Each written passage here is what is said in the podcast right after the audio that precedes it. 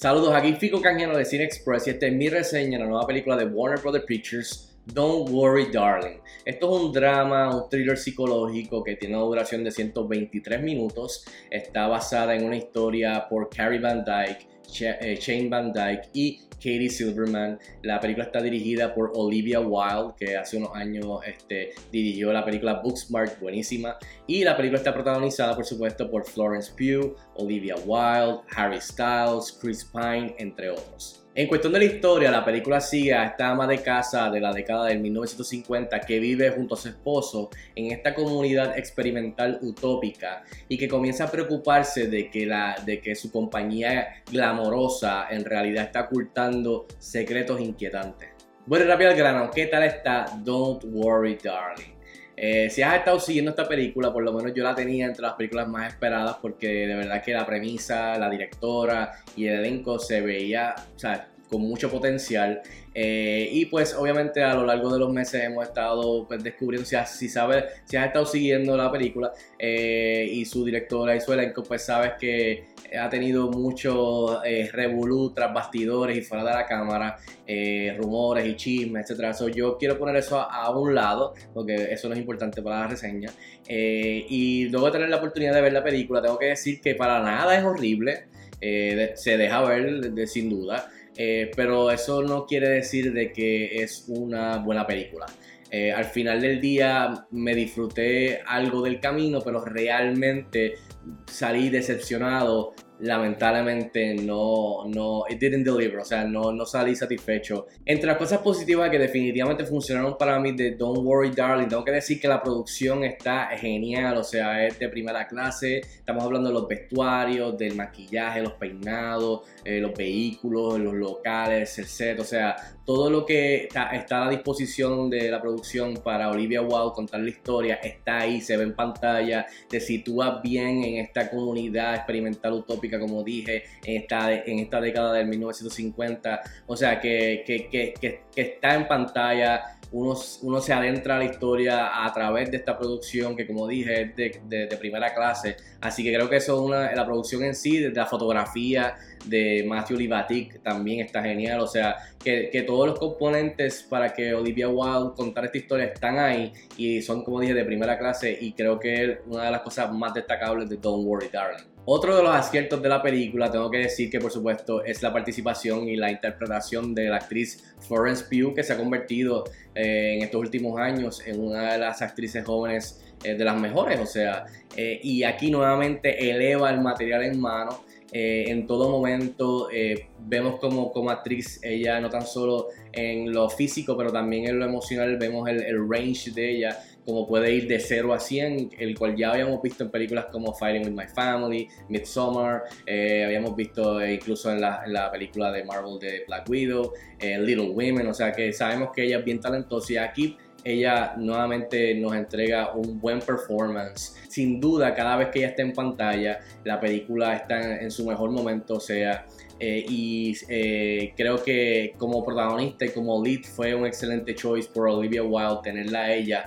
eh, como protagonista de esta historia, así que en ningún momento Florence Pugh decepciona. Y por último, quiero mencionar que la historia, la premisa para mí este, estaba funcionando hasta cierto momento, o sea, ese primer acto donde tú, conoces a todos los personajes, conoces la situación, conoces el local, los muñequitos, pues eh, este, este es a fuego lento que Olivia Wilde empieza a hacer de este misterio, este suspenso de que algo no está bien, que te da vibras de tipo de Stepford Wives con The Truman Show, en donde hay algo que no está bien, un poquito de Matrix, o sea, que, que me estaba gustando el concepto, la premisa, como lo estaba desarrollando a fuego lento, ese primer y segundo acto. No es hasta que por fin llegamos a, esta revelación de qué es lo que ha estado pasando, pues, pues ahí pues se tambalea la película definitivamente. Pero quiero mencionar de que yo me estaba disfrutando y no tuve ningún problema con los primeros primer acto, segundo acto, hasta que por fin llegamos a, esa encrucijada. Ahora, del lado negativo de cosas que quizás no funcionaron para mí definitivamente, creo que una de ellas es la dirección de Olivia Wilde. Como dije, estaba después de Booksmart hace unos años que hizo tremendo debut como directora, pues estaba looking forward a su próximo, próximo proyecto.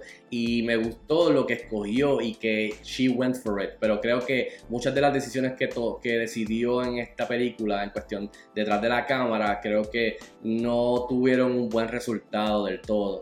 Y eso me lleva a que, por ejemplo, de la manera que ella decide eh, ejecutar y lograr esta revelación y después el desenlace en el tercer acto, creo que fue bastante flojo. Eh, y de ahí eso me lleva pues a salir decepcionado con la película y con su dirección y las decisiones que tomó. Pudo haber sido mucho mejor en cuestión de cómo contó la historia, la ejecución y el resultado final. Y el otro elemento que para mí no funciona en la película, lamentablemente, Harry Styles, que pues obviamente conocemos que es un artista global de música, o sea, una estrella. Eh, y pues aquí pues está ya entrando en hacer películas, lo creo que lo vimos en Dunkirk un poquito, pero aquí pues tiene su primer rol, ¿sabes? Bastante grande. Y creo que lamentablemente para mí fue de las cosas más débiles de la película. Eh, especialmente cuando está frente a una Florence Pugh. Eh, fue bastante desbalanceado Florence Pugh a Harry Styles. Le hizo o sea, círculos alrededor en, en todo momento. su actuación creo que hizo lo mínimo que le estaban pidiendo, se sentía hasta como inseguro en su performance junto a todo el resto del elenco, Nick Kroll, Olivia Wilde, Florence Pugh, hasta Chris Pine. Él se veía como que, como que inseguro, haciendo lo mínimo. Eh, tampoco fue que fue horrible, pero creo que se sentía out of place.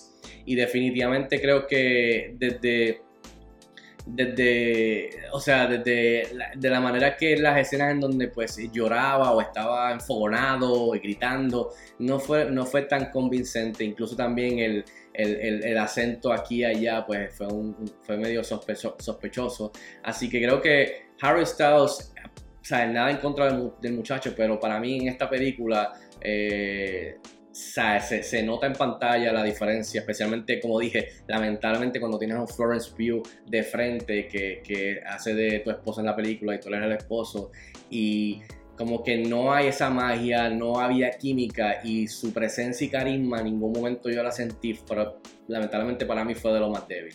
En fin, yo le doy 2.5 estrellas de 5 estrellas a Don't Worry Darling. Como dije, no es horrible para nada, pero lamentablemente yo no terminé siendo muy fan de ella eh, y salí un poco decepcionado por la película. Regardless del drama fuera de, la pantalla grande y tras bastidores o detrás de la cámara. Así que 2.5 estrellas de 5 estrellas. Estrena mañana jueves aquí en Cines de Puerto Rico. Si tienen la oportunidad de verla, déjenme saber si están de acuerdo conmigo o no. Escríbanme en los comentarios. Como de costumbre, hasta la próxima. Nos vemos en el cine.